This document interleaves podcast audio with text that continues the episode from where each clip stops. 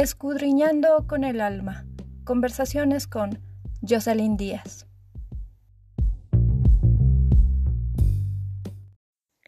Hola, sé bienvenido, bienvenida al episodio número 25 de Escudriñando con el alma, un programa que te ayudará a amarte tal y como eres.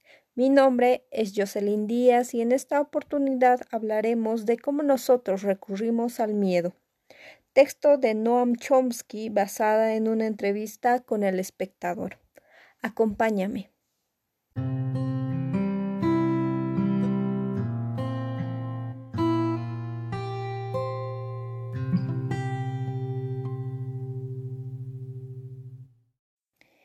Bueno, hoy empezamos el episodio distinto, completamente distinto a los anteriores. Desde este episodio número 25 hacia adelante va a cambiar un poco el contenido.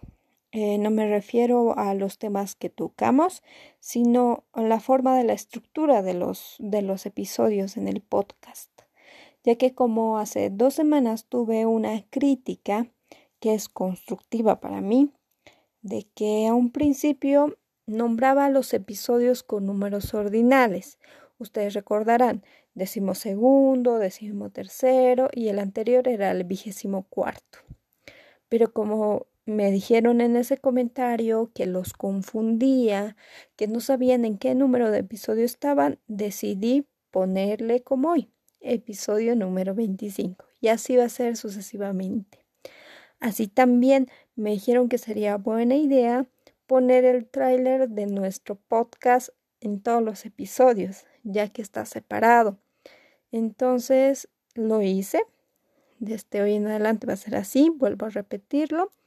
Espero que les guste y algo que a ustedes no les agrada o siente que le aportaría más al programa, díganmelo y vamos a cambiarlo.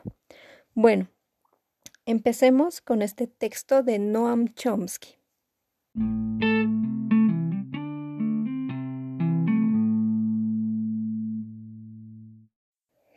El recurso del miedo, empleado por los sistemas de poder para disciplinar a sus poblaciones, ha dejado un horrible rastro de sangre derramada y dolor que a nuestra costa ignoramos.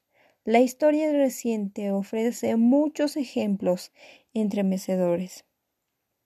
A mediados del siglo XX se presenciaría crímenes tal vez lo más terrible desde la invasión mongólicas. Lo más salvaje se cometieron donde la civilización occidental alcanzó su mayor esplendor. Alemania era el centro rector de las ciencias, las artes y la literatura, y otros logros memorables. Previamente a la Primera Guerra Mundial, antes de que la histeria antigermánica se avivase en el oeste, los politólogos estadounidenses consideraban que Alemania era también un modelo de democracia digno de ser imitado en el oeste. A mediados de la década del 30, Alemania fue arrastrada en pocos años a un nivel de barbarie con escasos parangones históricos. Lo más notable es que esto ocurrió con el apoyo de los sectores de la población más educados y civilizados.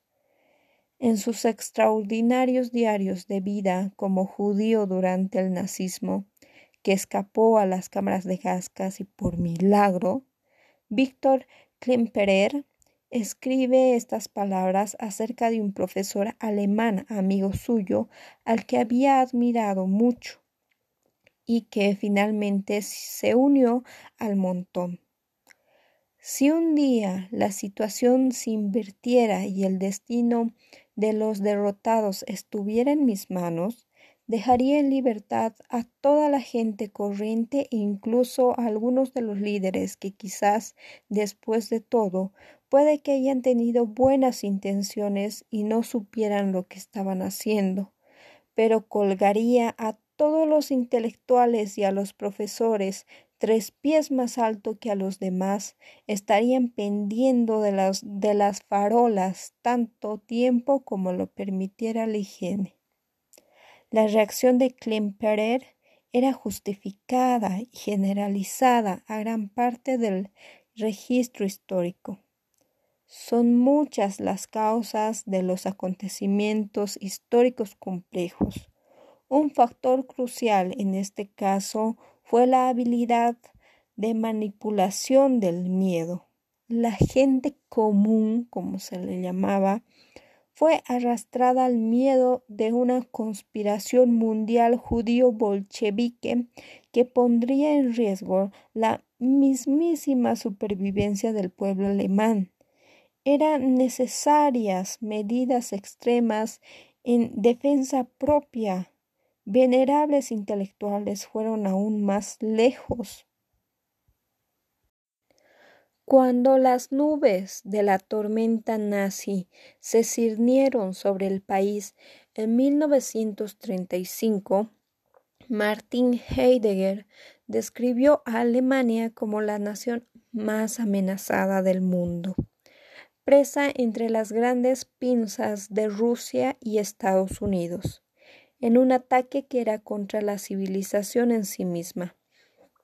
Alemania no solo era la víctima principal de esta fuerza pavorosa y bárbara, sino que además era responsabilidad de Alemania, la más metafísica de las naciones. Encabezar la resistencia. Alemania estaba en el centro del mundo occidental y tenía que proteger la gran herencia de la Grecia clásica de la, de la aniquilación confiando en las nuevas energías espirituales que se desarrollan históricamente desde el centro. Las energías espirituales siguieron desarrollándose de forma muy evidente cuando Heidegger hizo público ese mensaje al que él y otros destacados intelectuales continuaron adhiriéndose. El paroxismo de la masacre y la aniquilación no terminó con el uso de armas que bien podrían haber llevado a las especies a un amargo final. No debería olvidarse que estas armas que extinguen especies las crearon las figuras más brillantes, humanas y mejor educadas de la civilización moderna trabajando en aislamiento, y así la belleza del trabajo en el que estaban extasiados les encantó tanto que aparentemente prestaron muy poca atención a las consecuencias. Importantes reclamos científicos contra las armas nucleares comenzaron en los laboratorios de Chicago, después de que hubiera terminado su rol en la creación de la bomba, no en los Álamos, donde el trabajo siguió hasta su inexorable final, que no es el final definitivo. La versión oficial de los Estados Unidos o de la Fuerza Aérea de los Estados Unidos relata que tras el bombardeo de Nagasaki, cuando era seguro que Japón presentaría la capitulación incondicional, el general Hap Arnold quería el final más grandioso posible. Una incursión con mil aviones en plena luz del día sobre las ciudades japonesas indefensas. El último bombardero regresó a la base justo cuando se recibió formalmente el acuerdo de rendición incondicional. El jefe de la Fuerza Aérea, el general Karl Spans, hubiera preferido que el gran final fuera un tercer ataque nuclear sobre Tokio, pero eh, se le disuadió. Tokio era un blanco pobre, que ya había ardido con la tormenta del fuego que se ejecutó cuidadosamente en marzo y dejó unos cien mil cadáveres calcinados, constituyendo uno de los peores crímenes de la historia. Asuntos así se incluyen de los tribunales penales militares y en gran parte se borran de la historia. Hoy en día apenas se conocen en algunos círculos de activistas y especialistas en esa época eran públicamente ensalzados como un ejercicio legítimo de autodefensa contra un enemigo despiadado que había alcanzado el máximo nivel de infamia al bombardear las bases militares de Estados Unidos en sus colonias de Hawái y Filipinas. Vale la pena recordar que los bombardeos perdón, de Japón de diciembre de 1941, el día que quedará en la infamia, en palabras de eh, Franklin de Roosevelt, eh, estaban más que justificados según la doctrina de defensa propia anticipada, que prevalece hoy entre los líderes de los eh, autodenominados estados ilustrados en Estados Unidos y su cliente británico. Los mandatarios japoneses sabían que Boeing estaba produciendo las fortalezas voladoras, las B-17, y estaban seguramente enterados de los debates públicos en Estados Unidos, que explicaban cómo los B-17 se usarían para incendiar las ciudades de madera japonesas en una guerra de exterminio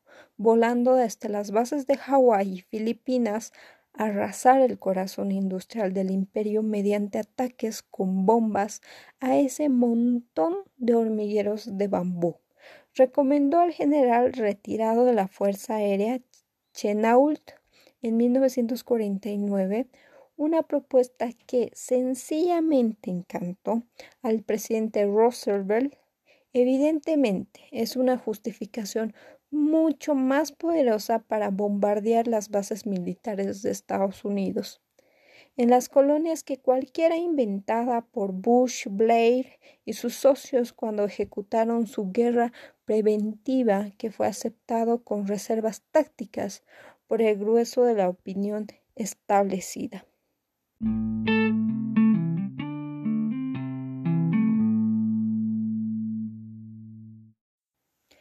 La comparación, de todas formas, es inoportuna. Los que habitan en un montón de hormigueros de bambú no tienen derecho a sentir emociones como el miedo. Tales sentimientos y preocupaciones son privilegios de los ricos que viven en paz en sus moradas.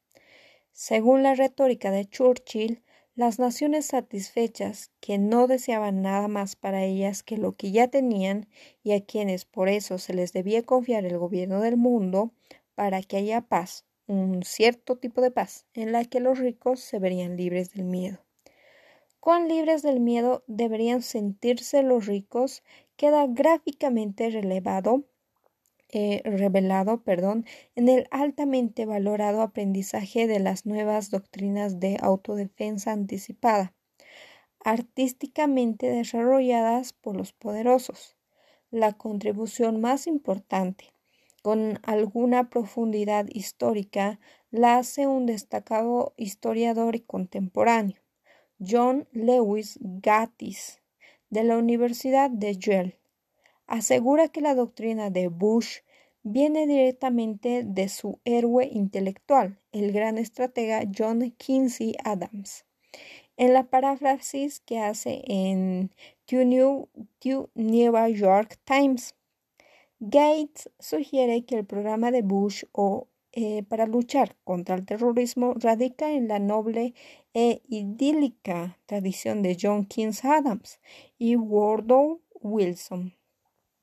Perdón por mi inglés, es pésimo, lo sé, pero estoy intentando pronunciar bien los nombres para que ustedes entiendan. Bueno, continuemos. Podemos dejar de lado el vergonzoso historial de Wilson y quedarnos con los orígenes de la noble e idílica tradición que Adams estableció en un famoso documento de Estado al justificar la conquista de Florida por Andrew Jackson, en la Primera Guerra de los Seminolas en 1818. Adams argumentó que la guerra estaba justificada en la defensa propia. Gettys eh, está de acuerdo en que sus motivos eran preocupaciones legítimas por la seguridad.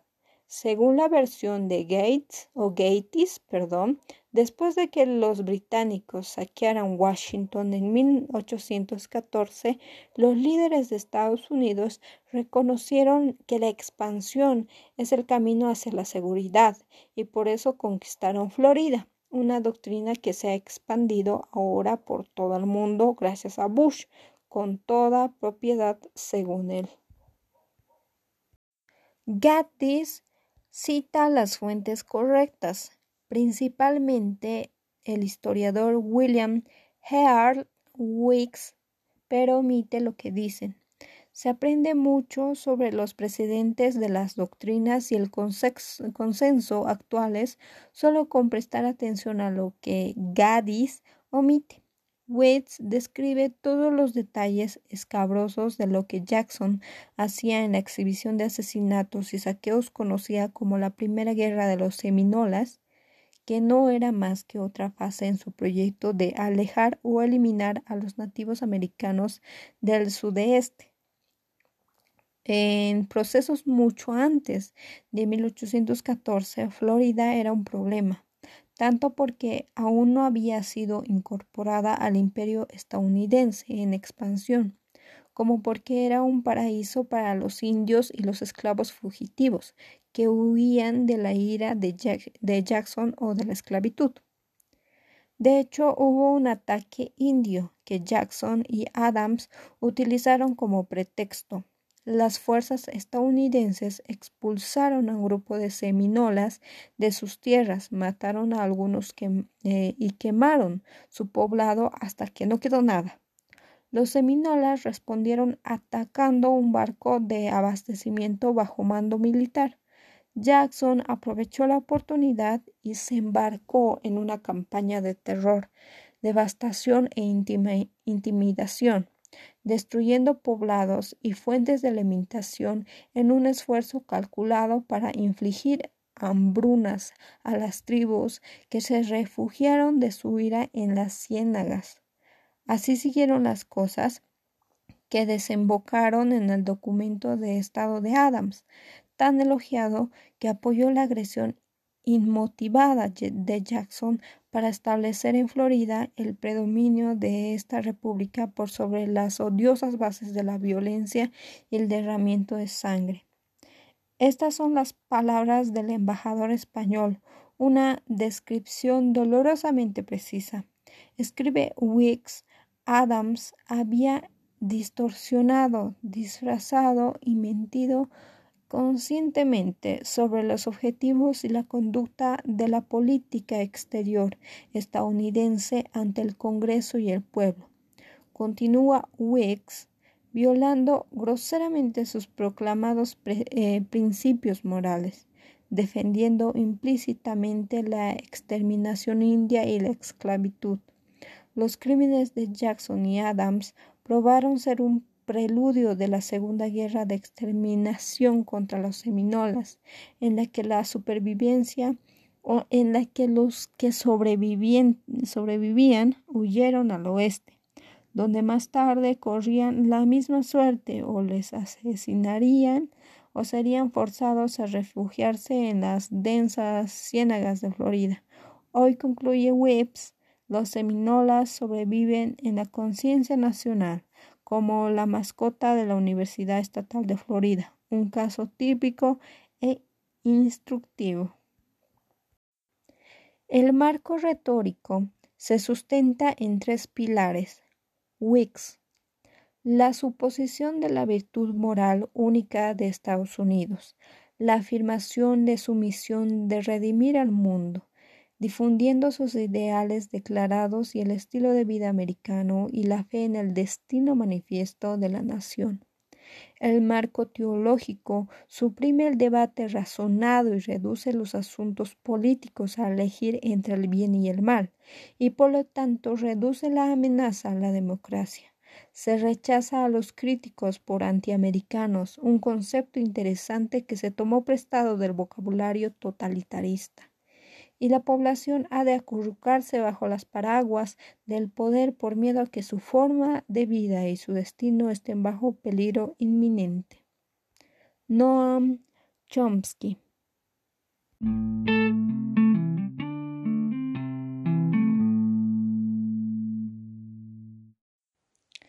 Bien como es de costumbre, mi comentario. Haciendo esta lectura, que si es algo larga, eh, podemos notar, ver, leer o escuchar que Noam Chomsky pone con ejemplos el miedo que nosotros le tenemos al poder político, se le podría decir. Pone como ejemplo las bombas de Nagasaki y Hiroshima. También pone ejemplo a las peleas con los nativos en, en América o en Estados Unidos, perdón. Eh, y nos dice que nosotros siempre vamos a estar con el poder político o tratando de no meternos en problemas por miedo. Así también tiene otro significado. El significado de que el rico jamás va a sentir miedo y el pobre sí. Y es totalmente, y estoy totalmente de acuerdo. Nosotros, los pobres, tenemos miedo hasta de enfermarnos porque no sabemos cómo pagar. Tenemos miedo a fracasar. Tenemos miedo a no saber cómo salir adelante. Pero rico no tiene miedo. No tiene ese sentimiento. No goza del miedo porque sabe que al día siguiente va a tener todo lo que él aún tiene su vida está totalmente comprada, se le podría decir, con su dinero, con la, como se le dice acá en Bolivia, por su muñeca. Eh, eso es lo que hoy en día vemos. Yo traje este texto eh, porque muchos de nosotros tenemos miedo. Miedo a qué va a pasar mañana, miedo a qué vamos a hacer, qué va a ser de nosotros, porque nosotros los pobres somos los más, eh, quizás podría decir, más tocados con lo de la pandemia actualmente, porque si no salimos a trabajar, ¿qué vamos a comer?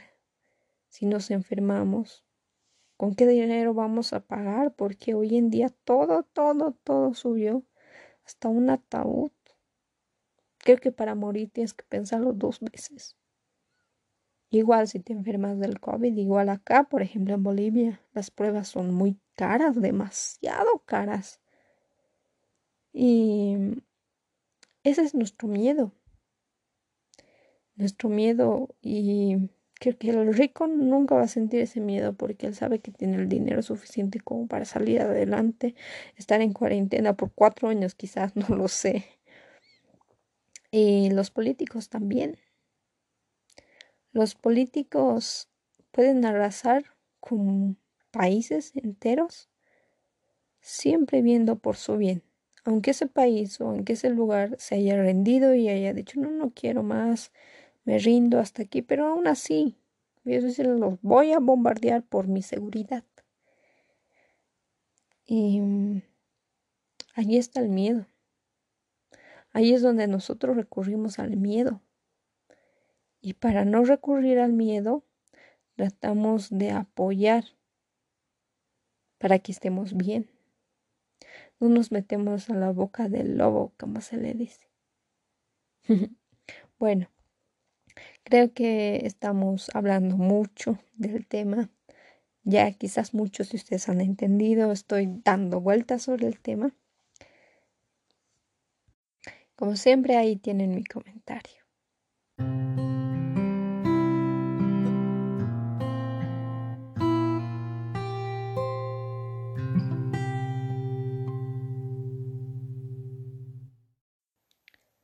Esperando que este episodio haya sido de tu agrado y que te haya gustado, ya que le hemos hecho dos cambios radicales, porque desde hoy así van a ser los episodios me despido.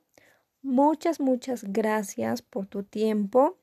De nuevo, espero que te haya gustado y que haya sido de tu agrado.